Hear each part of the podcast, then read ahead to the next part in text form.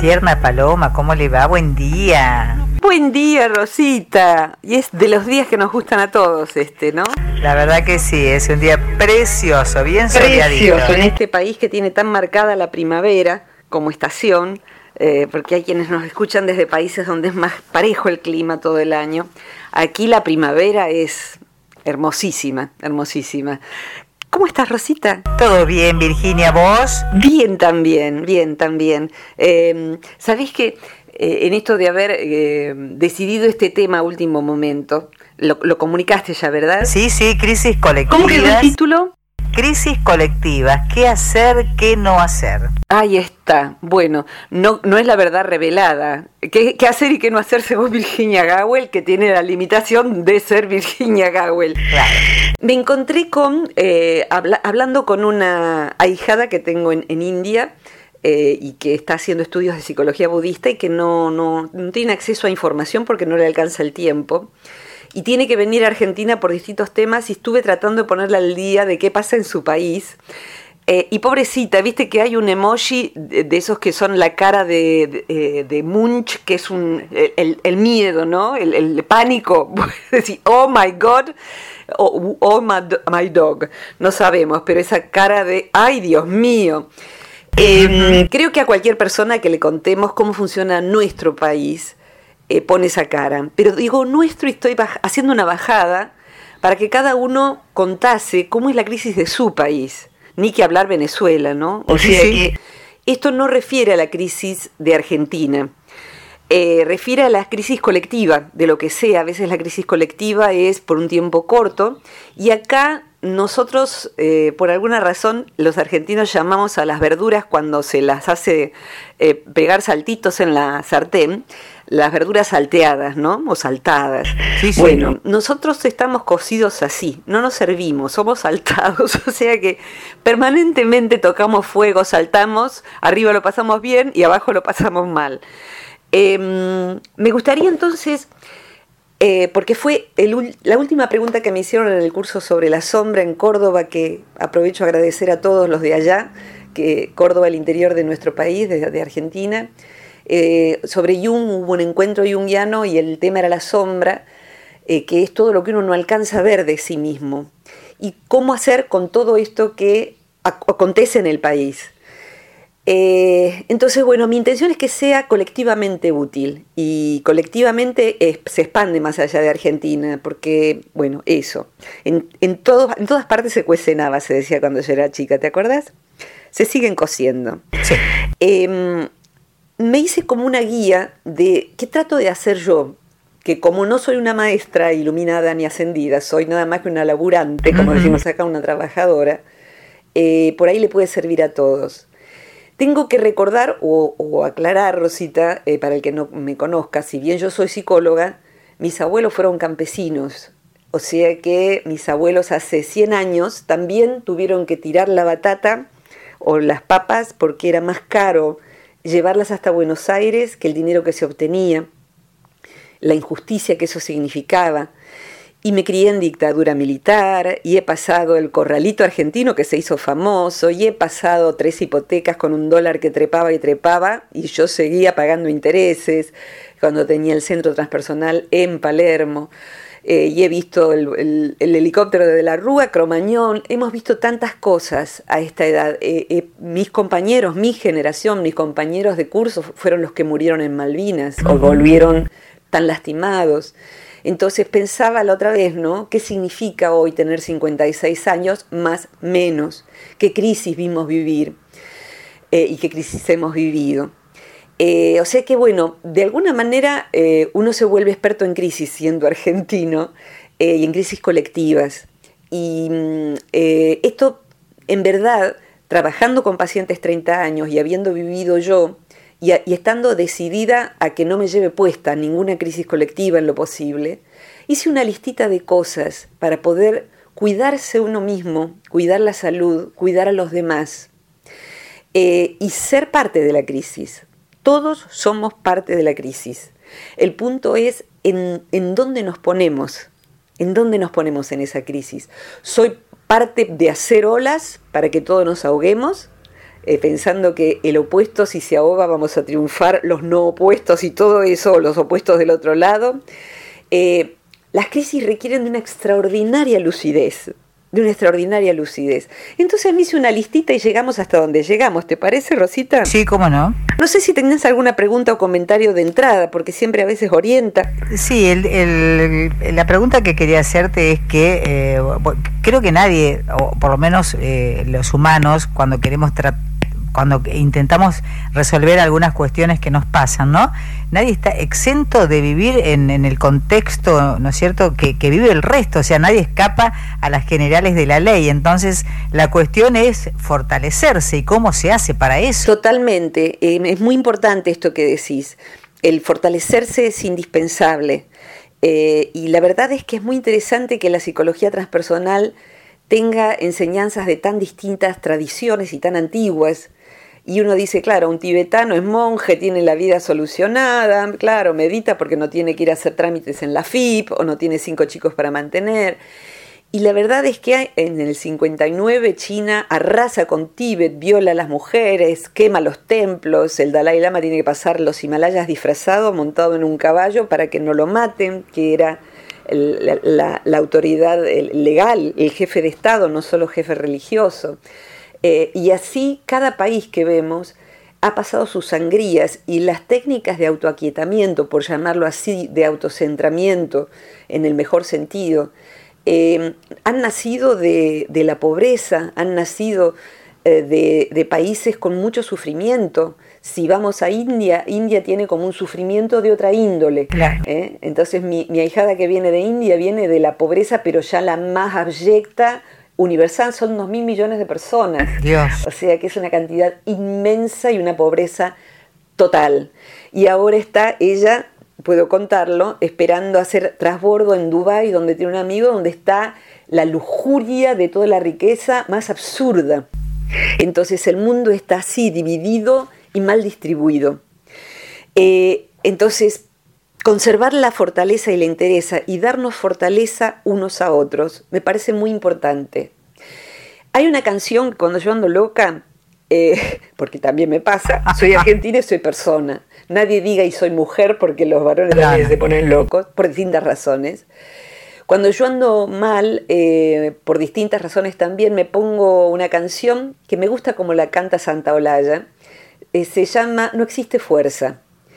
Eh, es de León Gieco. Si después podés algún día ponerla, por favor. Bueno. Si no la googlean. ¿Cómo se llama? Eh, la, hay una, es una letra preciosa eh, y describe, termina diciendo cuando los locos se están matando entre las balas me voy silbando.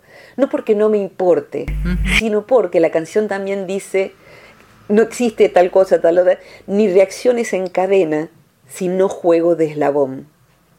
Ahí querría ser eje eh, los que vuelven locos al mundo, quienes sean, pongan donde quieran el, dedo para señalar, de algún modo sacan ganancia, y es tan viejo esto que hasta hay un dicho que ni sabemos cuándo empezó, a río revuelto, ganancia de pescadores. Entonces yo no quiero ser parte de lo revuelto, yo quiero ser parte de lo sereno. Eh, es como si a ciertas personas les conviniese que fuésemos los pedacitos de una aspirina que gira y gira y gira en el vaso hay que esperar a que se aquiete, desencillar hasta que aclare. Hoy estoy con los dichos.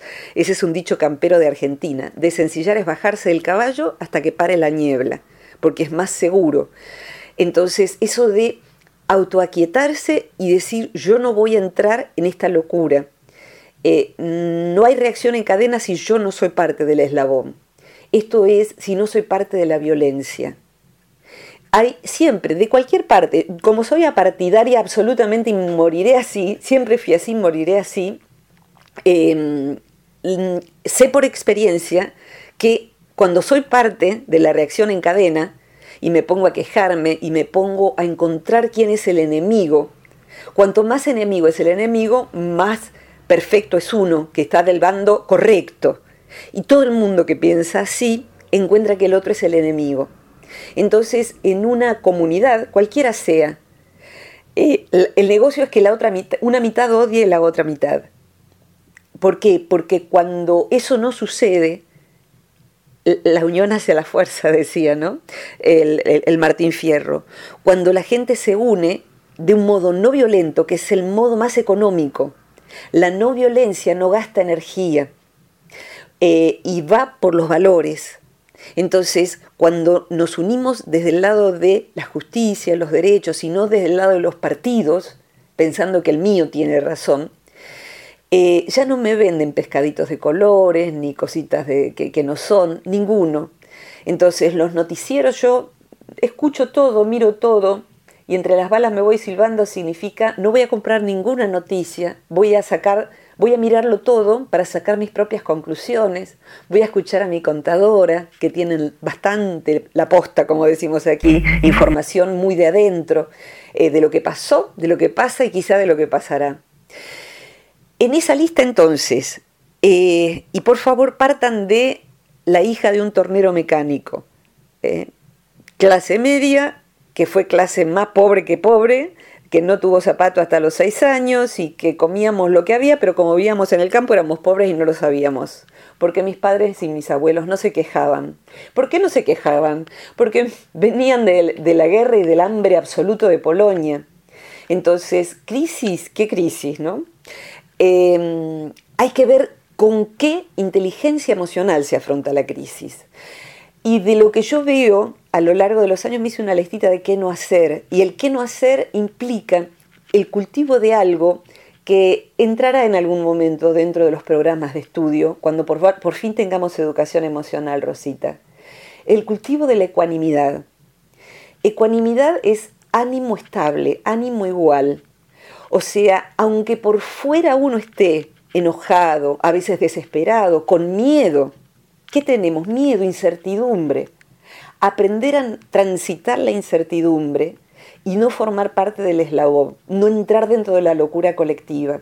Y esto significa hacer prácticas de ecuanimidad, de serenidad. Hoy hasta podemos encontrar en YouTube eh, prácticas de, autocentramiento con la respiración. Hay uno muy interesante que ofreció un, un colega de Colombia gratuitamente en la fanpage del Centro Transpersonal en, Facebook. Eh, prácticas de, respiración para cuando en Colombia los pacientes llegan agitados por todo lo que pasa, porque en Colombia pasa todo lo que pasa también, y en cada país. Entonces, en la intimidad hace falta encontrar un punto de quietud, y eso no es absurdo. Como quietud que, Virginia, si uno dice se afanaron todos, otro dice aumentaron todas las tarifas, otro dice no sé si voy a poder seguir mandando a mi piba a la escuela. Conozco todo eso. Mi viejo se quedó sin trabajo un montón de veces, montón de veces. Sin embargo, eh, no voy a ir al, al taoísmo ni al budismo, voy a ir a mi infancia. Cuando yo tenía nueve años, mi papá se quedó sin su mejor trabajo trabajaba en Pirelli y se quedó sin trabajo. Y mi mamá hacía lo que se podía para tener un, pesito más. Entonces, de pronto yo vi que algo triste pasaba en mi familia y yo no sabía qué era. Y cuando mi mamá me vino a dar las buenas noches, le dije, yo quiero saber lo que está pasando. Y mi madre, yo no me acuerdo de esto, pero mamá dice que yo dije, mamá, si yo tengo derecho a vivir la alegría de la familia, yo tengo derecho a saber por qué estamos tristes. Claro. Y ahí ella me contó, papá se quedó sin trabajo, vamos a tener que achicarnos un poco más, yo voy a ver, ella, mamá había empezado a hacer peluquera, a cortar más el pelo, a hacer más ruleros y, rulos y todo eso. Y bueno, mi hermano empezó a trabajar a los 14 años y yo tenía 9 y empecé a bordar señaladores y empecé a cortar, a pintar y cortar muñequitos de telgopor con el cejelín de aquella época, porque se usaba ponerlos en las habitaciones de los niños, así que a los 10, a los 11 ya ponía un pesito en la casa. Entonces, eh, ¿qué aprendí de eso en este momento que siento? Profundo amor, profunda solidaridad y también la noción clara, Rosita, de que si no nos autoaquietábamos era más difícil todo entonces, si papá, si, el trabajo de papá era buscar trabajo, eh, cuando volviese era para él más reconfortante ver cómo entre todos colaborábamos, colaborábamos a que no hubiera conflicto en la casa, cada uno lavaba los platos, el otro acomodaba la ropa para que mamá planchara, brindarnos amor entre nosotros, brindarnos serenidad. Y era una familia de bajo nivel cultural, pero altísimo nivel de inteligencia emocional que sigue teniéndola. Entonces, brindarnos apoyo mutuamente, no engancharnos en discusiones que al final los que ganan con esas discusiones son los otros, los, que, los peces gordos, cualquiera sea el que quiera imaginar. Entonces, y también éramos conscientes de que había otros que le estaban pasando peor todavía, peor todavía siempre. Y esto significa, cuando hay crisis, ¿sabes? Eh, los estudios de lo que significa salir fortalecidos de la crisis, que significa, se llama eso resiliencia, y el que bus quiere buscar en internet va a encontrar mucha información, cómo salir fortalecidos de las crisis, tomando tu concepto. Una manera es participar solidariamente, ejercer el altruismo con el que puede menos que yo. El que puede menos que yo puede ser gente más pobre que la propia familia, pueden ser los animales, o sea, la gente tira a los animales porque no los puede mantener o ya de por sí han quedado en la calle y han parido, eh, los viejitos, los pibes, lo que sea. Nadie es tan pobre que no tenga algo para darle al otro, aunque sea palabras de aliento. Y esto yo lo he recibido de todas partes, Rosita. Hasta es buen negocio, te diría, el ejercicio del altruismo. Porque cuando vamos, aún con el poquito descanso que tengamos, a servir la sopa a un comedor escolar, a servirla, porque no tenemos para poner ni siquiera un sanguchito para ofrecer, pero tenemos la energía física para servir una vez a la semana la merienda a los pibes que van a comer al comedor escolar esa persona mientras lo está haciendo, ¿sabes? Segrega en su cerebro antidepresivos. segregan, todo, se, segregan todo su cuerpo antidepresivos, antiinflamatorios, sustancias para dormir más tranquilo esa noche. O sea, lo que se ha investigado de las neurociencias es que quien tiene una participación solidaria en una crisis, la afronta con más fortaleza, tomando tu palabra. Claro. Eh, y la afronta con más ecuanimidad, con más serenidad porque solo el que está más sereno tiene más clara la visión para ver lo que hay que hacer y para ver lo que no hay que hacer. Si vivimos revueltos porque estamos peleándonos, criticando a alguien y defendiendo a otro, que con mi defensa lo único que va a hacer posiblemente es llenarse los bolsillos, y después yo decepcionarme de que no era tanto como yo pensaba, tan maravilloso como yo pensaba, como sea, si yo no juego de eslabón en esa cadena, si yo me abstengo de la discusión, si yo respiro, y por eso las técnicas de respiración, si yo me quedo en mi centro, si yo no gasto energía en discutir al cohete, como decimos en Argentina, esa energía queda para llegar a casa y hacer otra cosa. Ni reprimirse, ni entrar a jugar de eslabón y a discutir y a pelear. La no violencia no es ser una lechuga, con todo el respeto a las lechugas que las adoro. La no violencia es eh, ¿Sabes quién me viene a la cabeza? Jan, eh, maestro de la no violencia. En la casa de mi mamá, les cuento a nuestros escuchantes y con esto redondeo esta parte, mamá tiene cuatro perros. Es una casa pacifista, hay uno que es negrito y adorable, se llama Nelson Mandela, que es el jefe de la tribu, de la manada, y recibe a todos los, los niños en hogares de tránsito. Me salió niños porque mi casa ha sido siempre hogar de tránsito, aún siendo muy pobres siempre había alguien que no podía, más todavía de lo que nosotros no podíamos. Entonces, bueno, siempre había algún niño pobre en tránsito, un mes, dos meses, cinco meses, tres semanas. Y ahora la casa de mi mamá es hogar de tránsito de algún perro, pero en el cuarteto estable está Jan. Y Jan tiene el cultivo de la ecuanimidad, es un perro evolucionado, es un pequeñito perro pequeñísimo, una mata de pelo, le decimos lampazo de, de entre casa, como sabes, Rosita. Sí, sí. Eh, siendo, pesando 5 kilos, él cuando llegó, hasta piojos tenía, tenía todo lo que un perro puede tener y le faltaba todo lo que no debía faltarle, hasta plaquetas, glóbulos blancos, rojos, no tenía nada en la sangre, no tenía sangre. Ahora es una cosa divina desde enero hasta ahora, que, que es agosto, septiembre. Pero él lo que hace es observar la situación y no enroscarse en lo que está pasando. Entonces sabe lo que tiene que hacer. Él sabe lo que tiene que hacer, si es ponerse aparte, si es jugar, si es participar, si es ladrar porque hay algo enemigo. Pero lo primero que él hace es nada. Él se queda y observa. Entonces, esa es la gran oportunidad de las crisis. Claro. Devolvernos a que estemos inteligentes emocionalmente. Y yo sé que estoy diciendo algo muy difícil, sobre todo para el que se engancha fácilmente. Eh, yo en algunas cosas de injusticia me engancho fácilmente, sé cuán difícil es, pero es necesario parar para no reaccionar en cadena. Y para eso, Rosita, sí, sí. hace falta, y redondeo esta parte para que, que vayamos a la pausa y me puedas ayudar con alguna pregunta. Bien.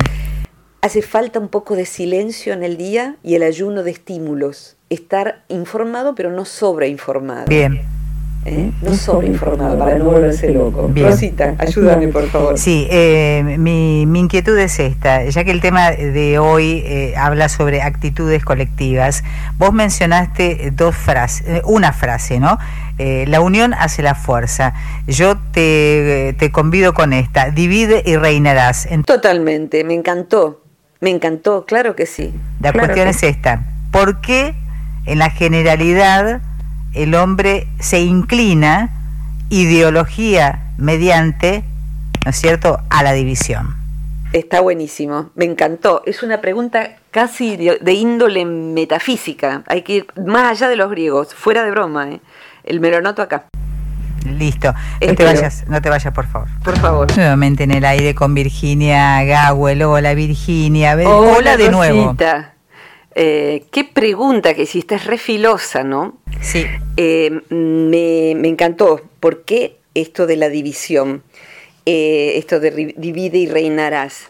Mira, el ser humano y todo lo que está, todo lo que está en este mundo, en este mundo eh, tridimensional, en este lugar de la, de la galaxia, en este planeta Tierra, está regido por la división, así como está hombre-mujer, frío, calor, lo, bidimensional y lo tridimensional, todo está regido por la polaridad. Íntimamente en lo psicológico, por ejemplo, nuestras contradicciones nos traen mucho dolor cuando nos autoexigimos ser solamente una cosa. Por ejemplo, ser solamente recatada y puritana y no sensual. Cuando la persona es completa es cuando puede integrar las dos cosas y según la situación ser a lo mejor recatada y, y más perfil bajo y otras veces brillar y a veces ser más enérgico y otras veces más tranquilo.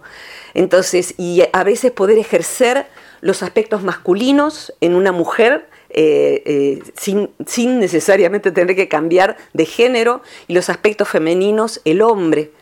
Y estamos en una época de la humanidad completa, por lo menos de la humanidad más, más occidental, en donde las polaridades tienden a fusionarse. Hay un símbolo muy interesante que es el yin y el yang, viste que son como dos pescaditos que juntos forman un círculo que se llama como mi perro, Tao, sí, sí. Eh, o al revés. Bueno, el círculo, el pescadito negro, por decirlo así, tiene un ojito blanco.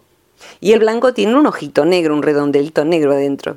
Esto significa que todo lo que tiene un opuesto tiende a tener algo de lo otro que es opuesto. Lo negro tiene algo de blanco, lo blanco tiene algo de negro.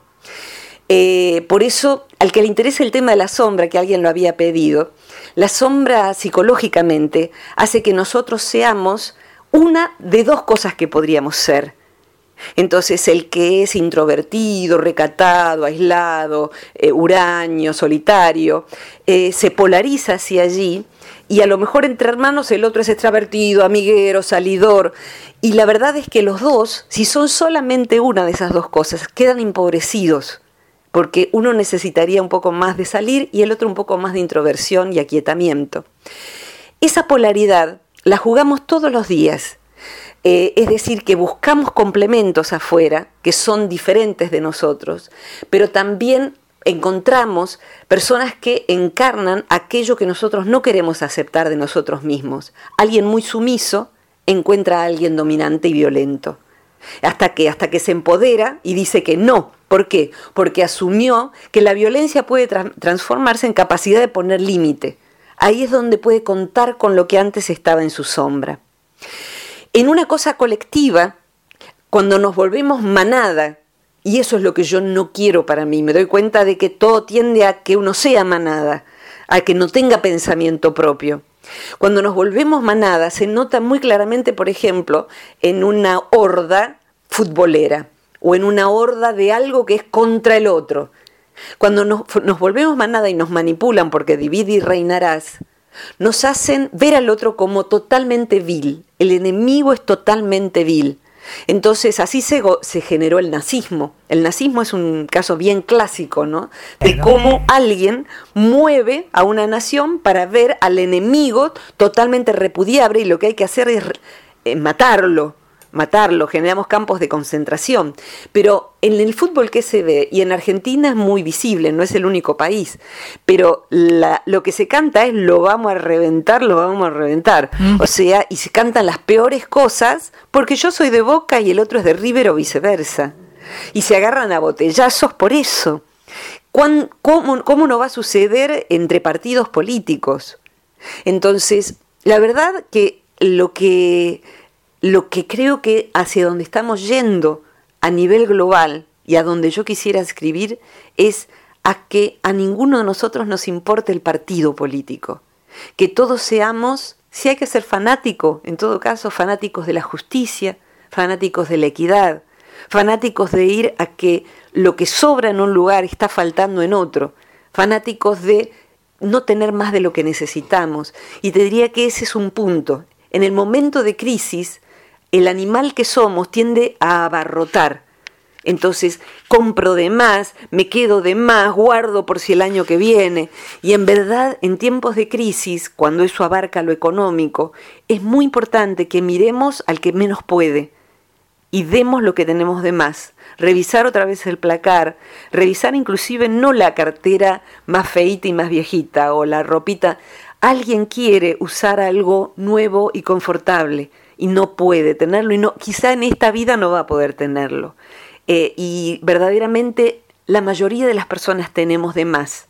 Inclusive tenemos agua de la canilla, que la mayoría, la mayor parte de la población no tiene agua corriente, por ejemplo, o agua potable. Ni siquiera sabemos cuánto de más tenemos. Donar, donar de sí, donar tiempo, donar compañía, donar escucha. No hay nadie tan pobre que no tenga eso para donar. Y te diría, ir por la vida, yo suelo imaginármelo, Rosita, en tiempos de crisis sobre todo. Eh, alguna vez hemos hablado esto de ser como un astronauta que lleva en su traje la atmósfera de la Tierra. O sea que la escafandra, el traje inflado, implican que para que su cuerpo siga vivo, lleva el mismo nivel de presión, temperatura, humedad, etcétera, eh, y aire, gases que tiene la atmósfera terrestre, porque si no se moriría en la luna o donde fuera generar en casa la propia atmósfera, o generarla con amigos, o generarle en hacer algo que nos hace bien, dando inclusive, e ir por la vida definiendo que no voy a dejar que se fisure mi traje espacial para que la atmósfera me contamine y yo me muera. No voy a ser un eslabón en esta cadena de locura. Entonces la no violencia significa participar de la crisis, tratando de sembrar cordura, tratando de sembrar buena voluntad, tratando de sembrar altruismo. La gente que hizo eso en los campos de concentración es la que pudo vivir luego y contarlo. Y estoy hablando de campos de concentración. Tengo la edad suficiente para haber tenido contacto con gente que ha estado en campos de concentración y he estado en un campo de concentración, he estado en Dachau, en, en Alemania, y visto gente que estuvo allí estando allí. Entonces, la verdad es que los que sobrevivieron cuerdamente han sido los que podían, dentro del campo de concentración, conservar, sabiendo que todos los que ayer había visto habían sido duchados con gas y matados y enterrados. Me tocará a mí, le tocará a mis hijos. Y ahí cerraría con esto, Rosita. Cuidado con la incertidumbre. Mm. Eh, si nos subimos a la incertidumbre, primero, nos vamos a creer que existe otra cosa. O sea, no hay otra cosa más que la incertidumbre. No hay otra cosa. Y creo que a esta edad todos lo sabemos. Todos se, nos ha muerto de pronto alguien que mañana iba a estar. ¿Cómo no iba a estar? ¿Cómo no iba a estar Aníbal esta semana? Que es el que tenía el refugio de perros. Hay 40 perros en Open que necesitan familia, por favor, de paso paso el chivo. Sí, sí. Eh, ¿Por qué? Porque Aníbal se murió de un día para otro, teniendo menos edad que yo, y ahora ese lugar que iba a ser es un lugar modelo y que llevaba adelante prácticamente solo, ahora está Miriam y hay 40 perros que precisan casa. Así que cualquier cosa me dejan mensajito a mí, aunque sea. o buscan los opendoritos en Facebook y buscan cuál es el perro al que pueden dar albergue, hogar y difundirlo. Pero Aníbal iba a estar, ¿cómo se iba a morir Aníbal? Es absurdo. Se acaba de terminar el, el, el, refugio, acaba de hacer el último canil. Pero si la vida no, no es otra cosa que incertidumbre, todo cambia de un día para el otro. No nos hemos casado para siempre, ¿eh? No íbamos a tener tal hijo para siempre, tal profesión para siempre. Entonces, aprender a surfear la incertidumbre es una habilidad que requiere de ecuanimidad. Entonces, en este momento redondearía así. Cuidado con el miedo autofabricado. El miedo, cuando uno cultiva el autoaquietamiento, en vez de quedar enrollado en todos los noticieros posibles, eh, sacar tres noticieros por lo menos y con eso respirar y autoaquietarse, eh, leer cosas constructivas, juntarnos con gente constructiva, hablar de algo que no nos desorganice internamente, implica entonces, Rosita, saber que todo es incertidumbre, no hay otra cosa. Todo este mundo es incierto, la vida es incierta y breve, dice el budismo. Entonces, y yo no soy budista, ¿eh? dice con mucha sabiduría, no hay otra cosa que incertidumbre. Entonces lo que requiere esto es ver cuando yo me paso a mí misma imágenes que me den miedo, la tele también me la pasa, imágenes que me den miedo. Entonces, la verdad es que eh, está el miedo real, pero está el miedo fabricado por el sistema. Entonces decir, no pasarás. Redondearía Rosita en relación a la incertidumbre, algo que solo suelo contar. Sí. Eh, que la tele me dio muchas cosas muy buenas y una de ellas, posiblemente la mejor, eh, fue la serie Kung Fu, cuando éramos chicas, ¿te acordás? Mm. La mente es como una raíz, decía el maestro Po. Sí. Absorbe todo lo que toca. Entonces, si mi mente es una raíz, yo no quiero darle 15 noticieros al día y llenarla de miedo. Cuando yo me autoaquieto, me doy cuenta de cuando me autofabrico miedo. Y si no voy a tener el dinero para que, el, que, el, nene estudie, y si le pasa algo a mi marido y pierde el trabajo, y si pierde el trabajo, ya veremos qué hacemos. Pero el miedo es nada más que para tener prudencia. El resto es para decir si tengo demasiado miedo y demasiada incertidumbre, encontrar un lugar donde adentro es intocable. Ahí hay quietud. Lo diría como dijo mi querida amiga Irene, el último día de su vida sabiendo que ese día iba a morir, ella lo sabía. Sabía a qué hora iba a morir, inclusive no la iban a ejecutar, se murió de muerte natural pero sabía más o menos a qué hora iba a morir y me pudo decir y lo puedo compartir.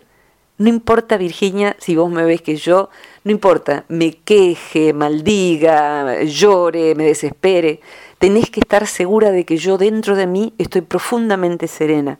Yo ya sé que voy a morir hoy y estoy profundamente serena. Lo demás es periferia.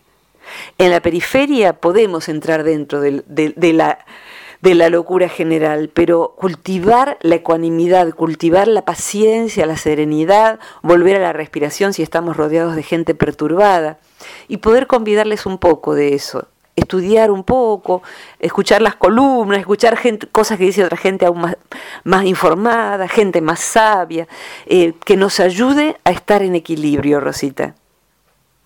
Básicamente tu trabajo es eso, yo sé que llevas información mesurada, Siempre buenas noticias para no perderlas y ser generadores de buenas noticias también, ser nosotros la buena noticia. Así es. Virginia, la verdad que me, me quedé muy, muy sorprendida por el tema de hoy.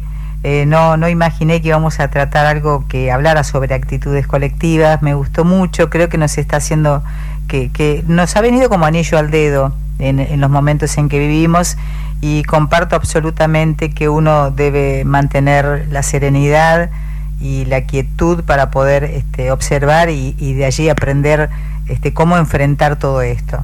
Totalmente, Ro. Me, alegra que sirva. Eh, fue, vos viste que lo cambié a la mañana. Eh, y ahora que veo mis dos perros, eh, la tengo a Dana enfrente, que es menos popular que Tao, porque hablo menos de ella. Pero me gustaría hablar de, ella y su nombre. Dana, si bien es un nombre que significa perla en, danés, por eso el Danubio significa perlado, en, en, la psicología budista significa generosidad, la práctica de la generosidad. Y viste que los budas tienen distintas posturas de las manos. El Buda que representa eh, cuando uno medita con esa postura, que son las dos manos como si uno fuera a tocar la lluvia, a recibir el agua de la lluvia, pero las puntas de los dedos como si uno, si, yo te pusiera una naranja, rodaría hacia el suelo. el, mudra, la postura de Dana, es con las manos sobre el regazo, la rodilla prácticamente, y las manos abiertas, las dos manos inclinadas hacia abajo. ¿Qué significa esto? Es dar. Dar es dar. La práctica de la generosidad. La práctica de la generosidad es algo que es necesario hacerlo conscientemente todos los días. Y en tiempos de crisis, practicar la generosidad, yo a Dana le puse ese nombre para recordármelo, para recordarme la práctica de la generosidad. Y hay veces es eh, cultivar la ecuanimidad y la serenidad para calmar al otro, para calmar al otro, porque la reacción en cadena, para volvernos todos locos a todos y todos enemigos de todos, también funciona al revés. Si yo me sereno, puedo serenar a tres o cuatro personas más. Bien. ¿Eh? Y puedo generar salud para esas personas. Y puedo, entre esos tres o cuatro, unirnos para decir, vamos a ver lo que es el refugio, a ver si podemos adoptar un perro adulto que ya no tiene tantos destrozos como un perro chiquito, a ver si podemos donar un poco de tiempo, a ver si podemos organizar una jornada de adopción, o a ver si podemos ir al merendero del barrio, o a ver si podemos donar todos estos zapatos que tengo de más. ¿Cuántos pies tengo finalmente? Dos. ¿Cuántos pares de zapatos? Y si tengo cuatro a lo mejor, si tengo tres a lo mejor, pero si tengo diez, mm, ¿qué soy? Un cien pies. Entonces, bueno, empezar a dar, dar todos los días es un gran antidepresivo y un gran equilibrador de los tiempos de crisis. Una vueltita por el hospital o por donde sea y siempre hay algo para dar. Tiempo, cariño, palabras. Vos das todos los días, Rosita, y yo te lo agradezco. Gracias a todos los que nos, nos dan su escucha. Gracias, Rosita. Gracias a quienes están allí, Andreita, Romy, todos. Acá te escuchan. Eh, te mandamos un gran abrazo colectivo desde el estudio de la radio. Eh, acá están Andreita, está Romina, Así que todas te, abrazamos fuertemente como para que tengas un hermoso día. Gracias, Rosita. Gracias a todos los que nos escuchan de acá para siempre y que cada uno pueda darse en donde sea que esté, en la crisis familiar, barrial, pero hay una crisis mundial, Rosita, así que no hay cómo zafar de esto. No hay otro lugar a donde ir, además. Acá es donde tenemos el lugar para desarrollarnos bajo estas condiciones. Así que no, no, no, no nos vencerán. No, el, el sistema no nos puede vencer no nos puede vencer. Vamos por la primera, la unión hace la fuerza. La unión hace la fuerza y la unión global, país con país, barrio con barrio, partido con partido. Somos básicamente humanitos eh, en, en, desequilibrio y necesitamos ayudarnos unos a otros sin banderías. Las banderas nos confunden. Un abrazo inmenso, Rosita. Igualmente, Virginia. A todos. Hasta Buen día, buena semana. beso grande. Gracias.